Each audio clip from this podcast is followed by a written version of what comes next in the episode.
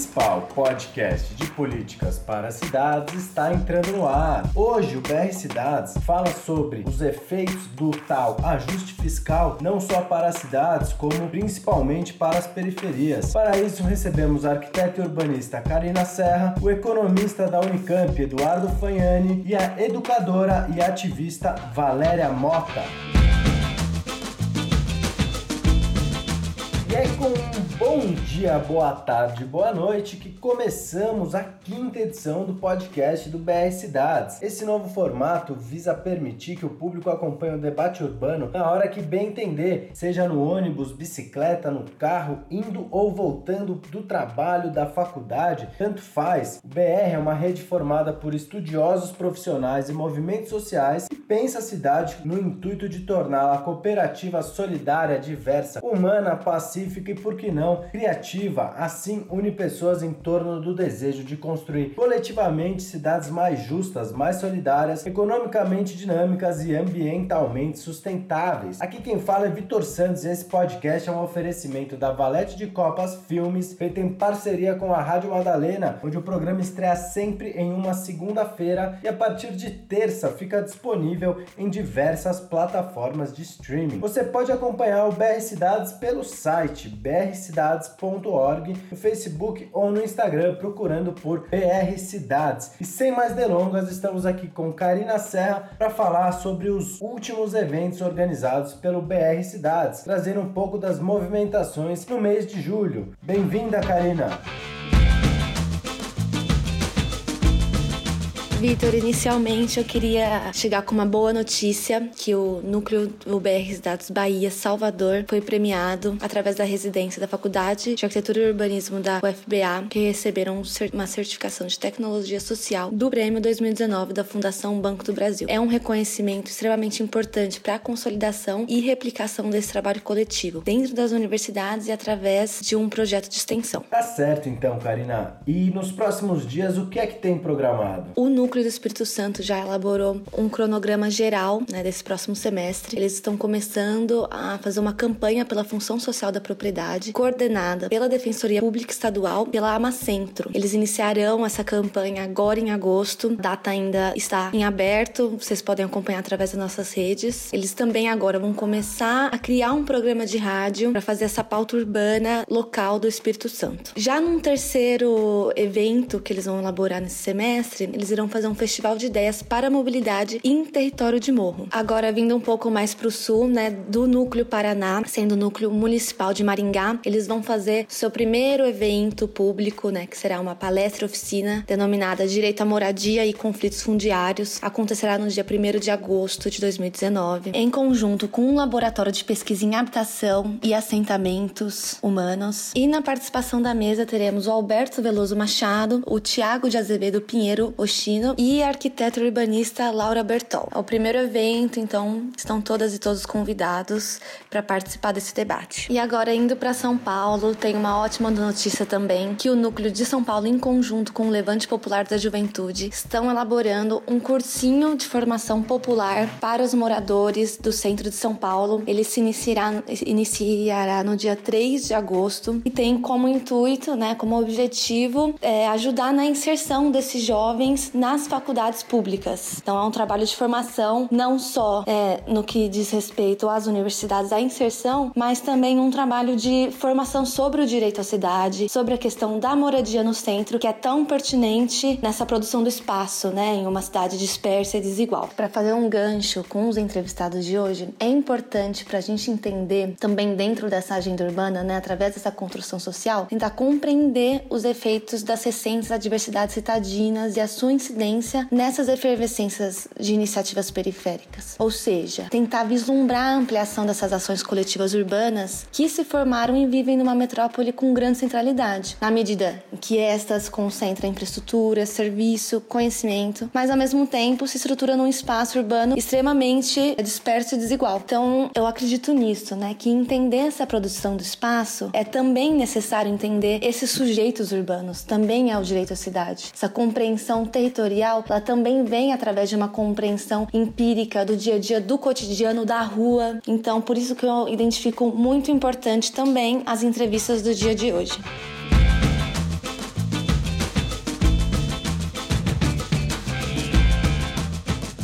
Obrigado, Karina Serra. Então, já entrando no debate de hoje, temos um convidado mais do que especial para fazer a nossa análise de conjuntura. É o grande professor Eduardo Fagnani, da Unicamp, para falar sobre as últimas reformas do governo e a perspectiva não só para as cidades, mas também para as periferias brasileiras. Bem-vindo, professor. Com todas as propostas de direito aprovada, né, sendo elas a reforma trabalhista, a PEC do teto e a reforma da Previdência, a gente vai ter crescimento econômico agora? É praticamente impossível, né? Porque com o golpe se abriu uma, uma correlação de forças favorável para que o grande capital, tá certo? as elites nacionais e internacionais, implante um projeto ultraliberal no Brasil. Essa que é a verdade. Isso vem sendo tentado desde, desde os anos 90. Houve alguma resi houve resistência da sociedade e isso não, acabou não ocorrendo, mas a partir de agora a correlação de forças é favorável e a vitória do, do Bolsonaro acelera acelera ainda mais essa agenda. Né? Então não é só a questão social. A agenda é, é liberal na macroeconomia, austeridade, ao reforço do tripé econômico, autonomia para o Banco Central, também na questão da reforma do Estado, a ideia de privatização. Tá? Estão privatizando a Embraer, estão privatizando tudo que, que tem a ver com a, com a Petrobras. E também a privatização dos serviços sociais, privatização da saúde, da educação, etc, etc, etc. E na questão da, do Estado Social, né, o Estado Social de 88, quer dizer, dizer, essas elites sempre foram contra, sempre foram contra a cidadania social conquistada em 88. Então agora eles estão conseguindo destruir. É uma, a ideia toda é, alguns economistas conseguiram formar esse consenso absurdo, né, que as demandas sociais da democracia não cabem no orçamento. Tá certo? Você não vai fazer o ajuste fiscal sem rever o contrato social de 1988. E eles estão fazendo isso desde 2016. Quer dizer, além de você acabar com, acaba com a institucionalidade do SUS, da educação, o plano decenal de, de, educação. Os caras não cumprem, então, acaba com os conselhos, funde ministérios, uh, acabam com órgãos importantes, acabaram com o CONSEA, que foi criado pelo Betinho, sobre a questão da fome. E depois tem a coisa da asfixia financeira. Como é que você asfixia financeiramente? Você corta o gasto. Como? A PEC dos gastos. Tem um outro mecanismo que chama DRU, uma desvinculação das receitas da União. Isso foi aprovado em 1993, que retira 20% de todas as contribuições sociais que são vinculadas pela Constituição ao gasto social, ao gasto de saúde, seguro-desemprego, etc. O que, que eles fizeram? Aumentaram de 20% para 30%. O desmonte do Estado Social está sendo feito pela reforma trabalhista, e retrocedeu os direitos sociais para quase 100 anos atrás, os direitos trabalhistas sindicais. E agora você tem a reforma da Previdência. Depois vai ter a reforma tributária, que não enfrenta a questão da regressividade, que é, um, que é uma vergonha do Brasil. 50% dos nossos impostos vêm de, de, de consumo, enquanto a média da Europa é 34%. Você não taxa o rico, não taxa a renda, não taxa o... Ninguém vai enfrentar isso, só vão simplificar o sistema. E agora a reforma da Previdência. A reforma trabalhista e a reforma da Previdência, elas retiram eh, renda de quem consome pobre consome. Pobre recebeu dinheiro, ele vai na venda, vai no açougue, vai na farmácia, tá certo? E o que você está fazendo? Você está retirando dinheiro de quem consome. A reforma trabalhista, ao criar modalidades de subemprego, tornar, tornar legal modalidades de contratação que são de subemprego, como trabalho por horas, por exemplo, é estar tá rebaixando o salário. A reforma da Previdência, ela incide mais sobre o sujeito do INSS, o cara que ganha R$ 1.300 por mês. 93% da economia vem sobre esse pessoal, tá certo? Então, o o sujeito do INSS chegou no dia 10, vai na Caixa Econômica, pega o seu dinheiro, sai dali, vai para a venda, vai para a farmácia. Ela movimenta a economia regional. Você tem estudos que mostram que esses recursos da Previdência, que vai para cada, cada pessoa, o somatório desses recursos, em 90% dos municípios brasileiros, é maior do que a arrecadação do município. Então, quando você corta esse direito, reduz o valor desses benefícios da Previdência, as pessoas não vão ter mais dinheiro. Portanto, elas não vão consumir. O que eu tenho dito é o seguinte, quer dizer, no Brasil, você quer fazer um capitalismo sem consumidor. Por isso que a economia não cresce. Por um, um sujeito que quer fazer uma pizzaria. Primeira coisa que ele tem que saber é se tem demanda. Se alguém que demanda pizza. Demandar significa as pessoas têm dinheiro para comprar. Se as pessoas não têm dinheiro para comprar, o sujeito não vai investir. Né? Então, respondendo a sua pergunta, a reforma trabalhista, a reforma da Previdência, elas retiram renda de quem consome. E isso coloca um problema terrível para a economia. Certo? Porque se não tem consumidor, não tem investimento. É tudo uma questão ideológica, sabe? Não, é, eu, esse debate ele é ideológico, ele não tem é, base científica. O que aconteceu em 2014 é o seguinte: o Brasil, depois de fazer superávit primário, superávit, o governo tinha excesso de, de, de receitas, entre receita e despesa primárias, quer dizer, os gastos não financeiros, nós fizemos durante 20 anos é, superávit primário. Em 2014, pela primeira vez, tivemos um déficit de 0,6%. Esse foi o motivo que a direita usou para dizer que o Brasil quebrou, tá certo? Enquanto que se você olhar os países desenvolvidos a partir de 2007, da crise de 2007, o déficit primário é menos 10, menos 12, menos 11, menos 9, menos, tá certo? Pega o caso do Japão, dos Estados Unidos e Portugal. A maior parte dos países teve déficits primários absurdos durante mais de 10 anos. E o Brasil teve um déficit primário de 0,6% do PIB, tá certo? E foi suficiente para a oposição dizer que o país estava em crise por conta da política econômica baseada no, no intervencionismo estatal. Então, a partir daí, fizeram um erro absurdo.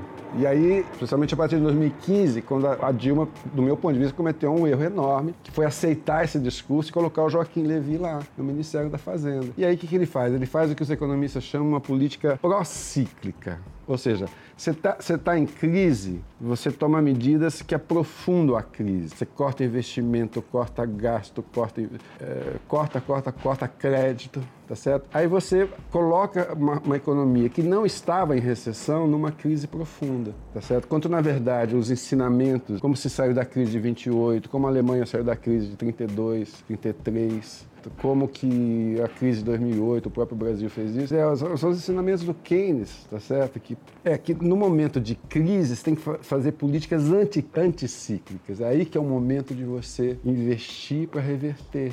Tá certo? Vai aumentar o, o, o, déficit governamental durante o período? Vai, mas no momento seguinte a receita sobe mais entendeu? e compensa. O que eles fizeram? Fizeram uma política pró-cíclica, aprofundaram a recessão. A política anticíclica que foi feita foi em 2007, na crise de 2008, e foi correta. Quer dizer, quando você teve a crise de 2008, o que, que o governo fez? Ao invés de cortar gasto, cortar crédito, cortar... Pelo contrário, ele, ele ampliou o gasto, ampliou o crédito, fez uma redução de impostos para produtos como geladeira, fogão, etc. Tá certo? Ele atuou corretamente. E o Brasil, depois de, em 2010, o Brasil cresce 10%, 9%, tá certo? Então, a, a, quando você, porque veja bem, quando você tem um, um, não tem nenhum problema do Brasil em 2014 ter um déficit de 0,6% do, do PIB, déficit primário, se você fizesse uma transição, você está saindo de um ciclo, um ciclo de crescimento, esses ciclos têm um, é, são cíclicos, né? Ninguém vai comprar uma geladeira todo ano, então você tem uma, uma, um arrefecimento. Então, se você fizesse uma transição mais tranquila, não teria nenhum problema o país ter um 1% de déficit primário em 2015, 2% em 2016. Não teria nenhum problema, porque os países, você olha os países, né, déficit são 10%. A dívida, a relação dívida-PIB do Brasil em 2015 era 50% do PIB, tá certo? Tem vários países que a dívida é quase 200% do PIB, tá certo? Então você não teria um problema você fazer uma uma transição mais curta, mais calibrada, tá certo? Mas aí veio esse pessoal da austeridade, da ortodoxia, tá certo? E jogou o país que não estava crise na pior crise da história. Edu, e é muito chocante, né? Como há um debate homogêneo hoje em dia. Todas as vozes dissonantes são totalmente atacadas e deslegitimadas, sem um debate argumentativo, né? Como é que você avalia? Não, pior, é uma coisa do arco da velha. Eles meteram o pau no Piketty, tá certo? Que dizendo que o que o artigo do Piketty, que o livro do Piketty, que é um clássico, né, o Capital do século XXI, tem muita contabilidade e pouca economia. Quem são esses caras para falar sobre isso? Mas a ideia aqui no Brasil é qualquer, qualquer voz que seja que não seja alinhada com esse pensamento único, tá certo? Eles não debatem as ideias, eles desqualificam. São é, estratégias que, que, que, eles adotam, são estratégias autoritárias, tá certo? Desqualificação dos atores. Eu li aquele artigo, eu vi assim pelo menos seis ou sete vezes que eles digam esse tal ponto tem um erro crasso, são ideias alienígenas. É desqualificação, você não debate ideias, você desqualifica. Então é isso, você tem um pensamento único econômico, é só esse que você vê na mídia, é só esse que você vê que prevalece. Né? E qualquer posição crítica, ela é desqualificada, você desqualifica verifica pessoalmente. Né? O artigo do Piketty, ele dizia o seguinte, escuta, o governo quer, quer fazer, combater privilégios? Ele pergunta, não seria melhor fazer reforma tributária em vez de fazer reforma da Previdência? Essa questão de fundo que ele coloca. Aí eles pegaram um, um pontinho desse tamanho, um errozinho mínimo, uma questão de uma regra previdenciária, tá certo? E, e a partir desse errinho, tá certo? Eles escrevem todo o artigo dizendo, ó, quem escreveu isso é um imbecil, porque não sabe isso, não sabe aquilo, não sabe aquilo, e não discute a questão de fundo. Tá certo, Edu. E me explica como é que esse movimento pode afetar as cidades. Né, todos os impostos e taxas que os municípios têm, em 80% dos municípios do país, as transferências individuais para a Previdência são maiores do que o orçamento.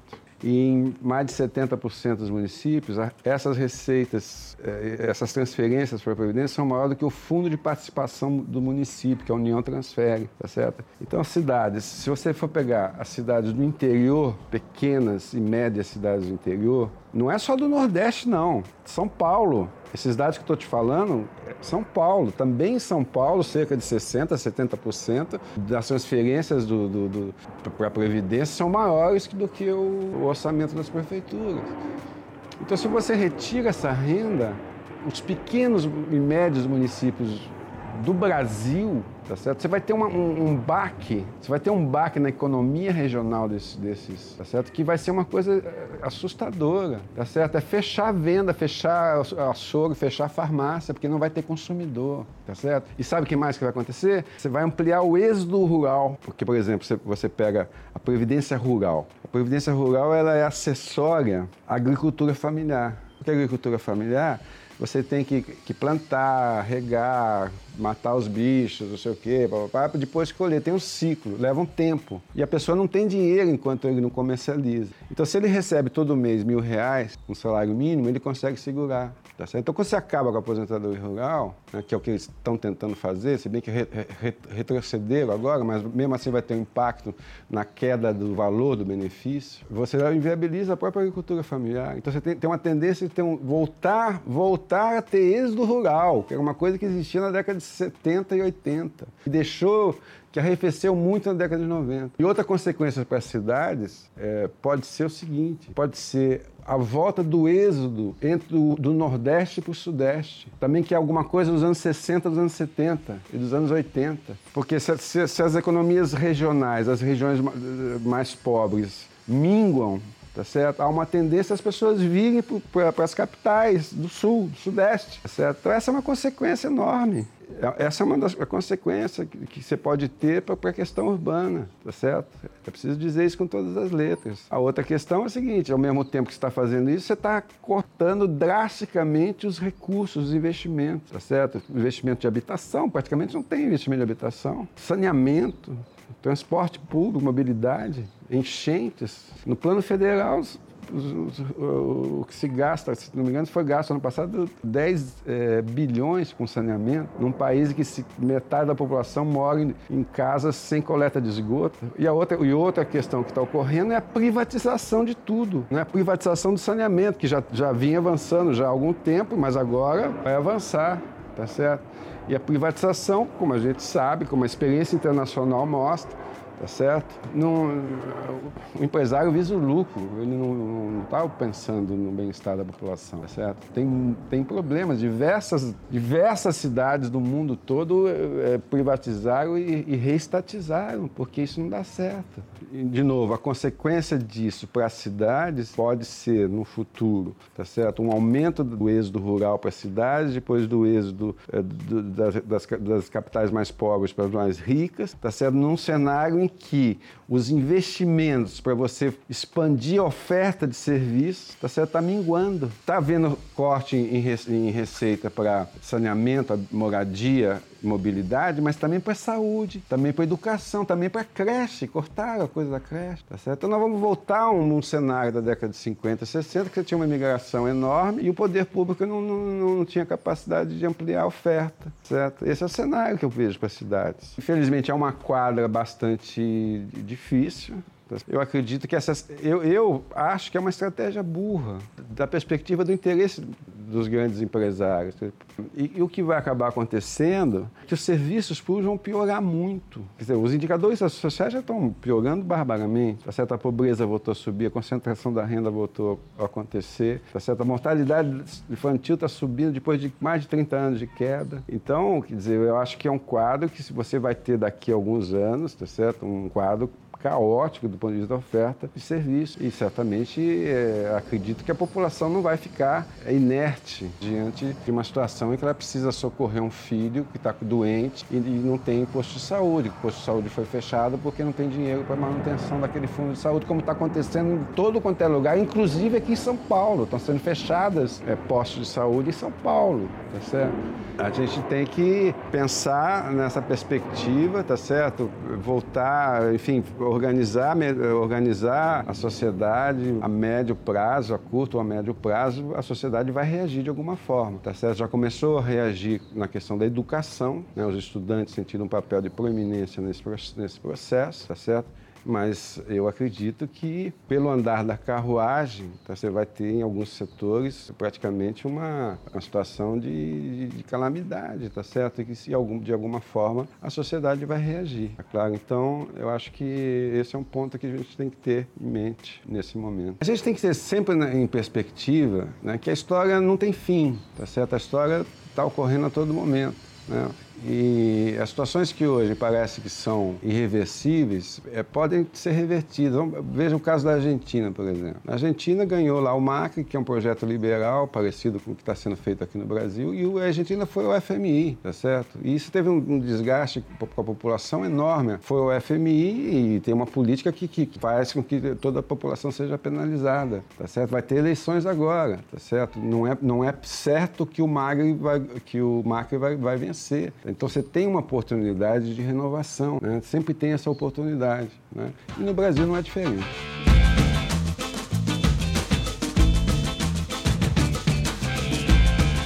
Obrigado, Eduardo Fanhani, por essa aula de economia. Quem quiser se aprofundar na discussão, pode acompanhar o trabalho do professor Fanhani pelo Facebook, onde ele é muito ativo na plataforma Política Social e também no livro recém-lançado, Previdência, o Debate Desonesto, da editora Contracorrente. E agora a gente vai falar com a educadora Valéria Mota, ela que é especialista em arte e educação, estuda cultura, educação e relações étnico-raciais, além de ser ativista na luta pelos direitos da população negra. Valéria, muito bem-vinda. Começa contando pra gente um pouco da sua reflexão, né, desse tempo que você vem militando e vivendo na periferia de São Paulo até hoje. Gosto de reivindicar meu espaço como espaço do hip hop né, e do movimento de moradia da cidade de São Paulo, porque eu cresci dentro desse movimento. Minha mãe, mãe solteira, foi um dos primeiros movimentos que ela se engajou, foi o movimento de moradia. Isso eu tinha 10 anos de idade, hoje eu tô com 40 anos. Eu acompanho, né, eu tinha as percepções, mas eu vivi muito isso, né? Então eu falo de lugar de pertencimento, porque eu vi esse processo, né, que foi na época da gestão da Irondina, como os movimentos sociais, inclusive de moradia, cresceram nas periferias. E eu lembro muito bem, inclusive, da, da força das mulheres no movimento e quanto esses projetos foram enriquecedores. E hoje, né, a minha mãe, ela, minha família tem moradia lá no extremo norte de São Paulo, em Taipa, no Jardim Donária, e essa organização você consegue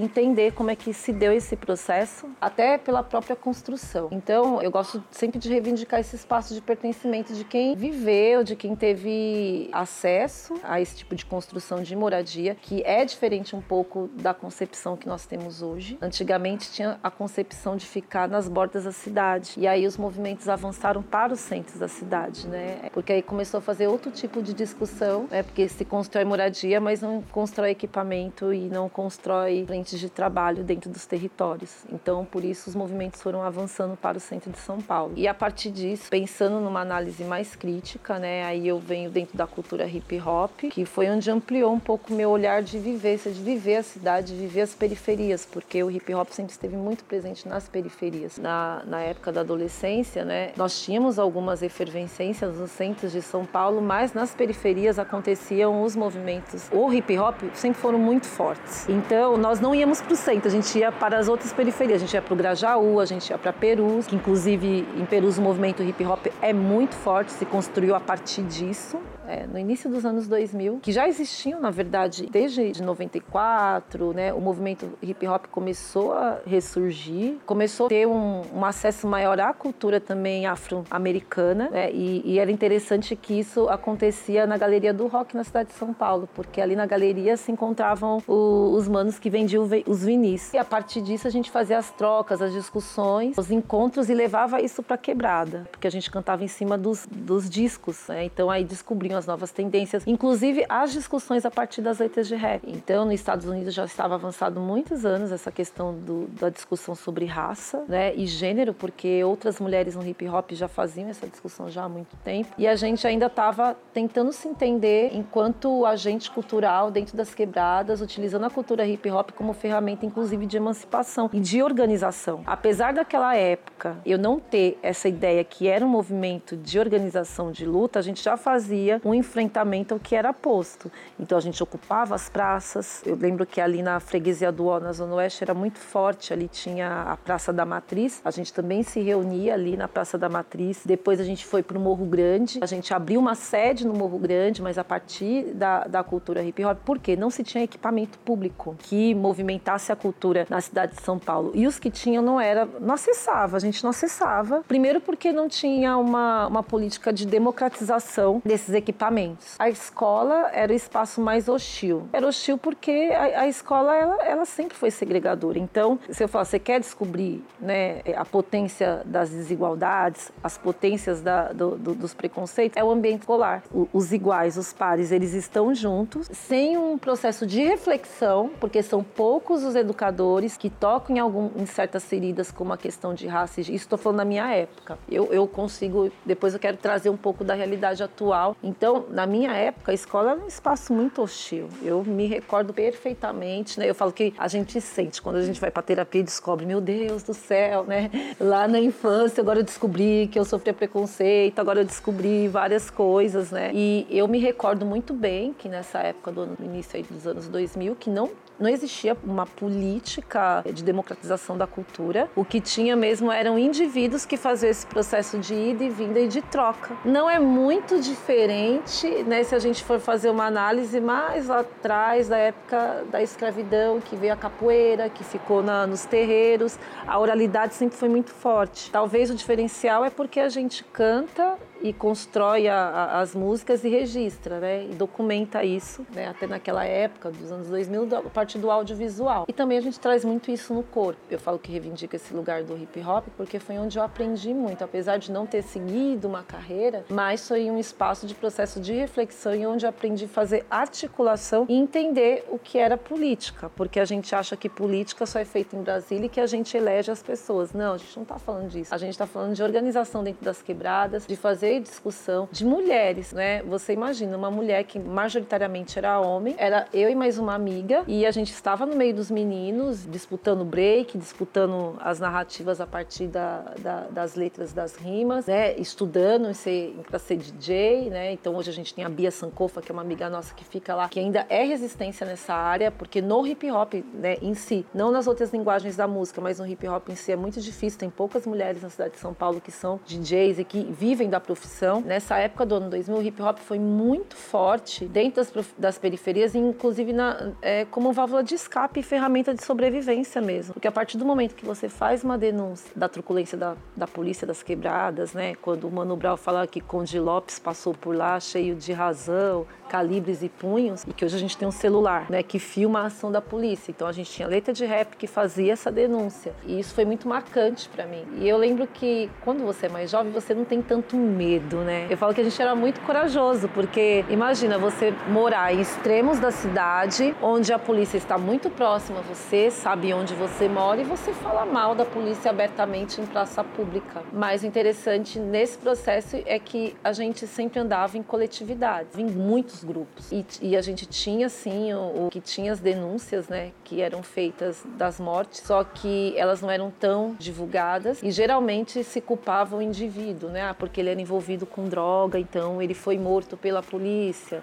Minha mãe falava muito isso, ah, ele morreu porque ele estava envolvido com droga, mas foi, ele era nosso amigo, ele andava com a gente, ele só fumava maconha, ele não fazia mal para ninguém, né, ele foi morto pela polícia. Então existia uma certa romantização da polícia, mas que a juventude, e o pessoal fala, ah, mas a juventude sempre esteve muito igual da década de 60, de 70. Mentira, a juventude negra ela sempre foi organizada. O movimento negro sempre lutou. Se você pega as narrativas do Abdias Nascimento da década de 60, você pega o histórico dos movimentos negros, né? A, a Frente Negra Brasil que se organizou, inclusive criou escola, criou outros espaços de resistência para sobreviver, porque sabia da truculência, né? E porque teve acesso também à reflexão a partir não só da universidade, que eram poucos que estavam lá, se a gente for pensar na década de 60 e 70, a gente tinha o Milton Santos e o Gabengele Munanga, que eram dos dois únicos negros que estavam na USP fazendo a discussão de raça. E a militância que o Movimento Negro, MNU, que traziam essas pautas, tentava fazer essa reflexão com as comunidades. Por mais precarizadas as favelas, né, as comunidades, de certa forma, ela sempre foi um, um espaço de resistência, porque imagina, num, num país extremamente desigual, preconceituoso, as pessoas se organizam para ocupar espaços perto das elites, eu acho uma puta coragem. E acho que eles não estavam dormindo como as pessoas falam, né? Ah, mas é, é um povo muito pacífico. Não, é um povo resistente, porque é, é uma luta muito desigual, né? Quanto o, o, braço forte do Estado, né? Onde eles sentem o braço forte do Estado bater, né? Ali muito próximo, e eles serem resistência em relação a isso. É, a gente pode falar que talvez a elite acadêmica, os intelectuais, que em muitos momentos não tiveram compromisso né? de, de, de estar dentro desses espaços e lutar junto, se omitiram em muitos momentos, que a gente não pode esquecer isso também na história, a população periférica ela sempre teve muito atuante nós, né, eu, eu, falo que a gente era muito bairrista, né? E a questão da locomoção também era um dificultador. Você não tem renda e você tem que se locomover até o centro de São Paulo. Então eu me recordo quando nós fazíamos esse processo de, inclusive da cultura hip hop, que hoje a diferença é que a informação, né, o acesso à informação, ele aumentou. É muito mais fácil eu ligar o YouTube e eu ver as referências pela internet. Antigamente não. Para a gente ter boas referências do hip hop, para entender um pouco mais a história, a galeria do rock, aquela parte ali central Central da São Bento, a Galeria do Rock, era uma célula, né? Era uma célula que onde a gente se alimentava. Era um, era um espaço que, que dava luz para a discussão, porque todas as periferias se encontravam ali para discutir, para debater, para entender e levava para as quebradas. Nas quebradas a gente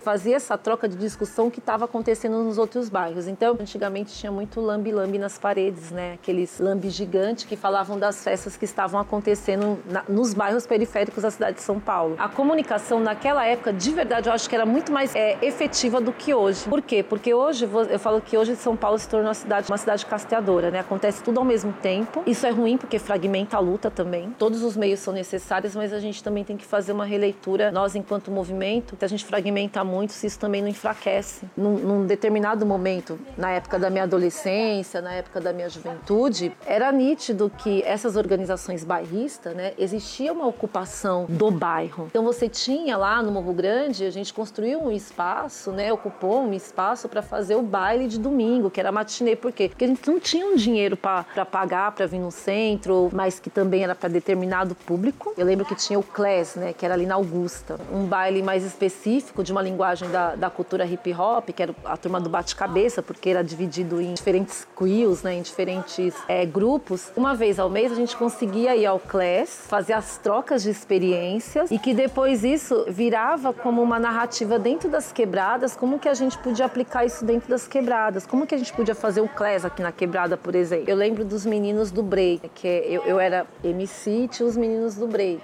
da dança. E naquela época era muito difícil você ter acesso a esse tipo de material. A galeria era um ponto de estudo mesmo. Então essas trocas de experiências, né, que a gente tinha e que na quebrada a gente se manifestava, eu acho que foi um processo muito rico até para a gente crescer enquanto reflexão mesmo do que é ser um indivíduo que, a partir da cultura, se entende como ser humano dentro de um país extremamente desigual, onde te desumaniza o tempo todo. E a juventude preta, a gente está falando de pessoas negras, né? Essa pessoa não pode entrar em determinados espaços. E aí ela consegue se consolidar, se entender como protagonista da sua história a partir de uma, de uma habilidade ou de uma arte que ela domina. Isso foi muito importante até para a gente não cair em processos depressivos, até para a gente não ter, não ter tido envolvimentos com as drogas. O mais interessante é que a maioria era de família cristã e frequentava o terreiro lá da quebrada, porque o terreiro tinha um espaço grande que dava para fazer o treino. E o terreiro era o único espaço que nos permitia rimar sem, né, de fazer os encontros perto do terreiro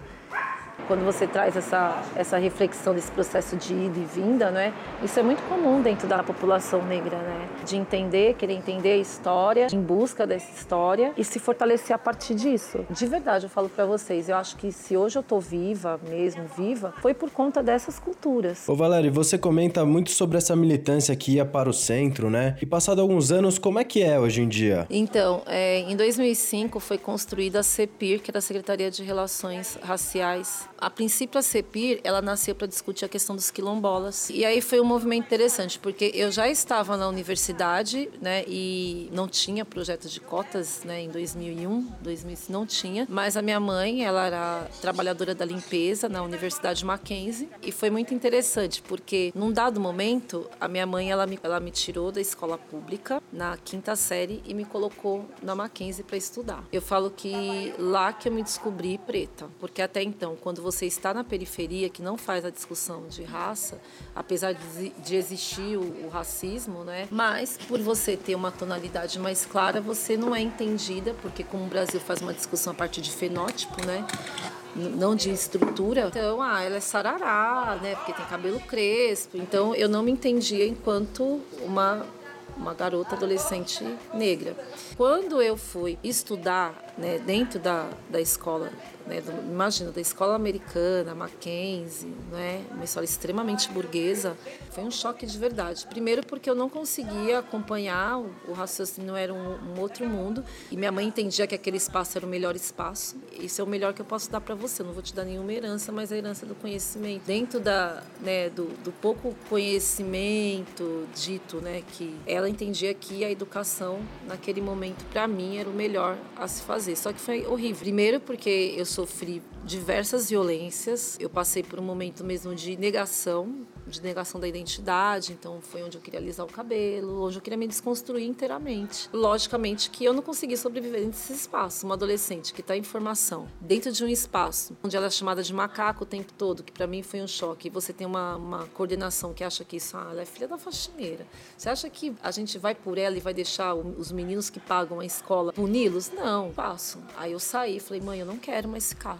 E aí ela me tirou, aí eu voltei para escola pública tal, mas incomodada, porque eu falei, olha essa estrutura aqui, né? Começando a fazer as comparações e, e entender esse processo gigantesco de desigualdade, né? Você sai do bairro de Genópolis, você vai lá para Pirituba, para Taipas, onde a escola não tem nada, extremamente precarizada, onde os professores também totalmente sequelados. E aí o espaço escolar, eu não conseguia ficar mais dentro da escola. E aí eu comecei a repetir de ano, eu queria ficar só na rua, queria ficar só no hip hop, que é onde eu me vi, me vi enquanto pessoa, comecei a estudar outras com outros grupos, estudar a história do negro no Brasil, enfim, que aí eu falo que por isso que eu entendo que esses espaços eles são muito mais educativos que a escola, porque ele te faz enquanto enquanto pessoa, enquanto descobrir sua identidade, descobrir suas potencialidades e também descobrir que você é inteligente, que você sabe articular, que você sabe falar e você pode ser o que você quiser. E aí eu fui para Mackenzie, eu voltei para a universidade. Eu já tinha uma maturidade a mais. Quando eu voltei para Mackenzie, já tinham outros atores negros dentro da universidade, poucos ainda, né? É, eu gosto de citar sempre eles que eu acho importante, que um é o Samori Mugabe, que é filho do Milton do MNU, o Paniquinho também lá da Zona Leste. Eles iniciaram um processo chamado Afromac. Eu, a Ana Flávia, as outras meninas ajudaram a formar esse núcleo de estudos negros dentro da Universidade Mackenzie. E a gente tinha apoio de alguns outros professores, né, que aí dentro da academia viu a possibilidade de fazer esse confronto tanto entre teoria e prática e que nos deu apoio. A gente fundou a Afromac. É, a partir da formação do Afromac, começou a mobilizar os outros movimentos negros das outras universidades, porque na USP já era muito forte o núcleo de consciência negra. Na PUC ainda era um pouco mais tímido, mas já tinha o movimento. Nesse ano de 2001, 2002, a gente fundou o Articulação Política de Juventude Negra na cidade de São Paulo, com alternância de poder também, né? Porque aí já, já estava o governo do PT, né? E com, e com novos tipos de diálogo, que com a vinda da CEPIR, que era uma secretaria que ia tratar de relações interraciais, que no primeiro momento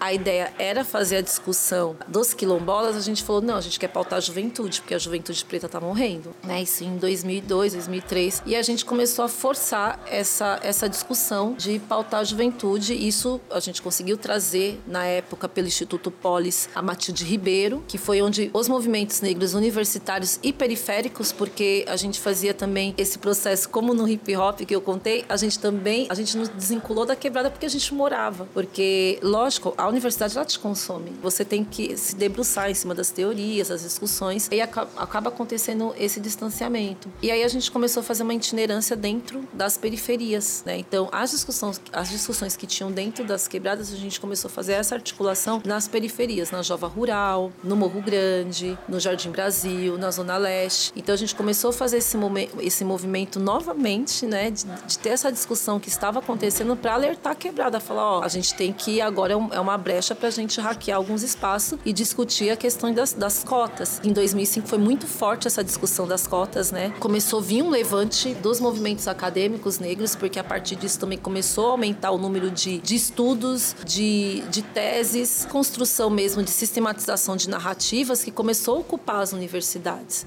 E com o aumento das, das universidades federais também, isso foi de fundamental importância, porque houve-se um levante e, e, se hoje, né, a gente, eu falo para as meninas, né, eu falo, meu, se você está ouvindo hoje falar de lacração, de tombamento, de tudo isso, é porque uma galera lá atrás já estava fazendo essa discussão e trouxe para o meio acadêmico isso, falou, não, a gente é importante sistematizar esse saber e falar de onde vem, tomar de volta esse conhecimento. Eu gosto quando a Érica fala que reintegração de posse, né, porque é isso, a gente tem que reintegrar o que nos foi tirado. A Érica Malonguinho. Mas é interessante que essa efervescência em 2005, ela começou a vir muito forte, isso foi muito importante. O, o espaço da CEPIR, ele foi de fundamental importância para trazer a discussão da mulher negra, para fazer a discussão dos quilombolas, né, porque também ampliou essa discussão das terras, né, da demarcação de terra, e ampliou também a discussão do genocídio da juventude negra. Peraí, você vai lá no cemitério do, do Jardim São Luís, é só olhar, né, onde estão os jovens negros, quantos jovens negros mortos. E aí, pensando nesse contexto atual, há um acesso muito grande à informação, há uma dificuldade também de fazer algumas leituras. Dentro do movimento negro, a gente tem um código de algumas discussões a gente não fazer dentro dos espaços que tem a branquitude. Por quê? Porque em alguns momentos existe um choque e isso nos fragmenta também. Né? Então, a gente tem esse código de fazer algumas discussões de fortalecimento nosso, né? para estar tá entendendo que, qual é o seu espaço de pertencimento. Como é que você também, dentro desses espaços, você consegue defender o seu povo? Eu acho que tudo pode ser dialogado. Eu acho que não tem problema nenhum as pessoas se achegarem, né? Mas é entender qual é o seu lugar de pertencimento. Quando a Negra ali foi criticada porque ela falou que o Elvis hackeou, ele virou rei do rock, mas ele hackeou a pretitude que fazia realmente o rock. Ela foi extremamente criticada, que na verdade a gente já fazia essa discussão. E infelizmente algumas narrativas elas são cooptadas e não dá mais para as pessoas falarem pela pretitude. Hoje eu não gosto de falar que eu pertenço a movimentos, eu gosto de me entender como um corpo que articula, porque nos momentos você está em tantos espaços, você está dialogando. Imagina, eu estou numa escola que tem 800 alunos, então eu, eu estou na saúde fazendo a discussão, também fazendo a discussão de moradia, porque existe uma precariedade. Não tem como a gente tirar isso da sala de aula, não tem como a gente tirar isso da formação de professores. Meu, é um, é um avanço, de certa forma, o acesso a essas, essas informações. Por mais hoje que exista um governo retrógrado, se a gente for pensar isso, não só o governo, né, mas a gente tinha já pessoas na periferia também que, por conta da, do avanço do, de algumas coisas, de ter pessoas como eu, como diretora de uma escola, de ter pessoas negras na universidade, um bloco chamado Batecu, onde as gays estão lá, né, falando eu existo, meu corpo também existe, né? Lógico que é um incômodo, como na ditadura, na época ela só avançou por conta da sociedade civil também que ajudou, né, a caguetar, a mostrar. Muitas coisas avançam porque dentro dos territórios também tem pessoas que corroboram com isso, né? Tem uma análise até da coordenadora nacional do BR Cidades, Hermínia Maricato, que a militância deixou muitos espaços vazios no governo do PT, né? E que foram ocupados por outras forças. Como você analisa? Eu penso que, de certa forma, o governo, no governo PT, a gente meio que ficou com os corpos adormecidos. Primeiro, porque a gente conseguiu colocar algumas pautas dentro de espaços de decisão que antes a gente não conseguia. Grandes lideranças, elas foram para esse espaço, espaço fazer disputa política, disputa partidária e não disputa de política pública. Isso está muito presente, inclusive aqui no território do Jabaquara, onde nós estamos. Então, por um certo tempo, esse território ele ficou ocupado sim pela comunidade local, que tem os seus cachorros, né, a, dita classe média, que são os prédios que estão ao redores, né? Então, é meu espaço de lazer para o meu bichinho, né? Quero um, um espaço para família branca heteronormativa. E aí a gente foi para outros espaços. A galera na quebrada, né, que não ocupou as universidades, de certa forma, ficou adormecida com o quê? Porque deu poder de compra pro proletariado. Então, mano, eu tô. Tudo bem que eu moro. Se a gente for fazer uma análise mesmo, que é diferente você dar poder de compra pro proletariado e aí fazer outro tipo de discussão, que são o, o, o acesso às políticas públicas, como a saúde, como a educação, como a moradia. Quais os avanços que a gente teve nesse momento histórico aí, que teve essa alternância de poder para o PT, né? Lembrando que o PT não saiu todo da conjuntura política, né? Muitos atores, inclusive de prefeitos, a gente teve ainda um, uma elite que sempre teve, que defende essa, esse discurso da desigualdade também no poder. Então houve ali uma, uma certa briga, gente tá, tá posto agora com o avanço do Bolsonaro, né? O que, mais o que eu, o, o que eu quero falar é que nossos corpos ficaram adormecidos por muito tempo. E essa ocupação que teve, né, inclusive dessa narrativa, que por mais que ela não era aberta, ninguém escancarava na sua cara e falava assim: eu não gosto de preto. Que hoje a gente já vê essa, essa discussão, a gente não vê possibilidade de defesa, porque o policial ri da sua cara quando você vai lá e fala: ah, ele me chamou de preto, ah, você é preto. Então, hoje, o quanto é difícil a gente se organizar novamente. A gente está se guetificando de novo nos nossos pequenos espaços para discutir como a gente vai fazer politização das bases. De certa forma, a gente desaprendeu, a gente não é mais didático. Porque antes a gente chegava em qualquer lugar, como eu falei do rap, como eu falei do movimento de moradia, a gente conseguia fazer esse diálogo com a quebrada. Hoje a gente tem muito mais dificuldade, a gente não é didático. Eu, eu, vejo isso né, pela minha família, né, que vem de um histórico como esse que ainda duvida de muitas coisas. Falar, ah, mas também tem muito bandido na rua, tem que ter um avanço mesmo da rota na rua, como o Maluf fala. Aí você fica, meu Deus, não, não é isso que a gente tem que. O quanto a gente se perdeu nesse processo de politização das bases. A gente se acomodou sim, a gente se institucionalizou. Inclusive, o hip hop sente isso com o aumento do funk dentro do, do, do desenfreado dentro das quebradas, dos fluxos e quando eu falo fluxo, é aumento das drogas, da pedofilia, porque a gente está falando de crianças, de meninas de 11, 12 anos que estão à margem, estão tendo os corpos totalmente violentados e acham que aquilo é normal. Não é normal. Os fluxos é um reflexo que nós, inclusive do hip hop, a gente questiona, a gente fala, na sua porta você fazia rap e olha como tá hoje a rua. Não, antes a gente tinha um respeito, né? Putz, minha mãe tá passando, eu vou esconder o baseado. Hoje não, fora na cara da tia. Essa falta de de, respeito entre nós. A gente está falando de igual para quebrada, porque é o mano que mora na frente da vizinha e que não vai respeitar. E ele se perdeu por conta disso, porque a gente se afastou. E eu falo, a gente se afastou das ruas. Por que, que existe um esvaziamento? Lógico que as mídias, elas também ocupam esse lugar, né? Hoje eu vou, eu não, eu não vou lá no show, lá do outro lado, eu vou ver no YouTube, ao vivo. Mas a gente esqueceu dessa formação de público, de politização das bases que eu, que eu acho que foi o. Eu acho não, eu tenho certeza, isso é, é visível, né? Que foi um erro. Porque quem vai saber o que é política pública é o moleque e a senhora que mora na quebrada, porque eles sabem a necessidade deles e não nós. Que estamos no outro rolê. Não que a gente não sinta a mão do Estado, mas a gente consegue avançar em algumas discussões. Valéria, mas existe uma movimentação, né? Uma articulação histórica em territórios da população negra, seja com o samba, a capoeira, o pagode nos anos 90. Como você enxerga esses movimentos? movimentos? Apesar de, de, fazer uma crítica em relação a coisas que hoje, né? Eu falo que hoje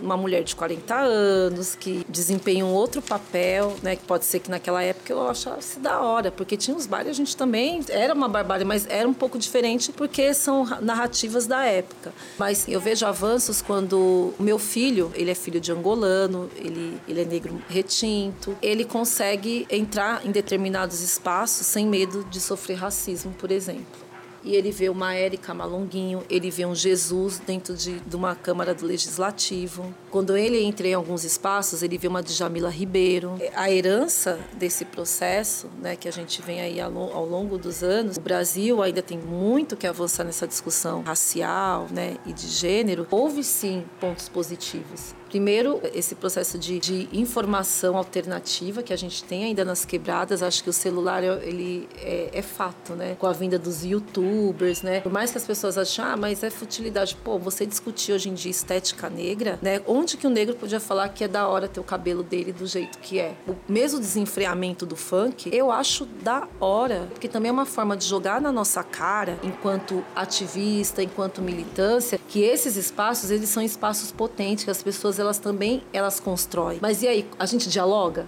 Como que a gente acessa esses espaços também? Ou como a gente também abre outras possibilidades para essas pessoas fazerem e terem é, é, os seus direitos preservados? Porque eles estão fazendo algo que o governo não faz, que deveria, teoricamente, na legislação, fala o quê? Que todo cidadão tem direito à cultura, né? E seu fazer cultural. Então, eu vejo isso como, de forma positiva, esse avanço das discussões narrativas, que não tem governo fascista que derrube isso, porque está posto. Como é que você vai tirar isso do corpo de alguém? Você não tira. Ma tira matando, mas nós somos vários. Eu gosto de falar dessa questão da alternância de poder para a gente se ligar também o quanto a gente foi omisso em relação às nossas quebradas. E agora a gente tem que voltar para a quebrada, para fazer a discussão, para nos reorganizar. Não está sendo um processo fácil, mas é um processo possível, porque hoje, quando os meninos na escola falam, olha, a gente quer um espaço para treinar a dança do passinho, porque a gente acha importante. Lógico que é importante, porque é o papel da escola, é um processo de aprendizagem. Ele entendeu o corpo dele como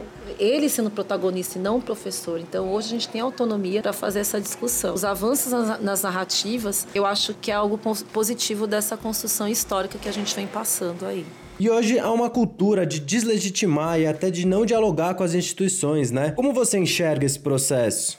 Eu penso que a gente não tem que abrir mão de nenhum espaço. Como eu falei lá no início da nossa, da nossa conversa aqui, todos, por todos os meios necessários, inclusive respeitar o direito do indivíduo querer estar nesse espaço institucional. Agora, como que a gente se fortalece? Como faz esse processo dialético de entender, fortalecer? Vou falar do que a gente vive atualmente. A gente tem construído um grupo que se chama Periferia ao Centro. E essa ideia de entender que a periferia é o centro, que a gente tem que fortalecer né, as potencialidades que a gente tem dentro desses espaços periféricos para ocupar espaços de decisão. Não tem mais como a gente fugir desses espaços institucionalizados. Por mais que sejam espaços difíceis e espaços que nos violentam, a gente tem que sim fortalecer esses processos. Hoje, com a Érica Malonguinho, com a bancada ativista, que a gente faz esse forceps, né, mesmo sabendo das limitações, a gente entende que eles têm que fazer essa construção com as quebradas. Não dá para ficar lá dentro do legislativo achando que está fazendo fazendo política sem dialogar com as bases. Pelo contrário, tem que levar a quebrada para dentro daquele espaço. A gente tem que se apropriar desses espaços. A gente não tem que ter medo de entrar nesses espaços e falar, porque geralmente a gente se acovarda. Não quero fazer essa discussão. E eu não estou falando de discussão partidária, eu estou falando de discussão de direitos mesmo. Eu ainda penso né, que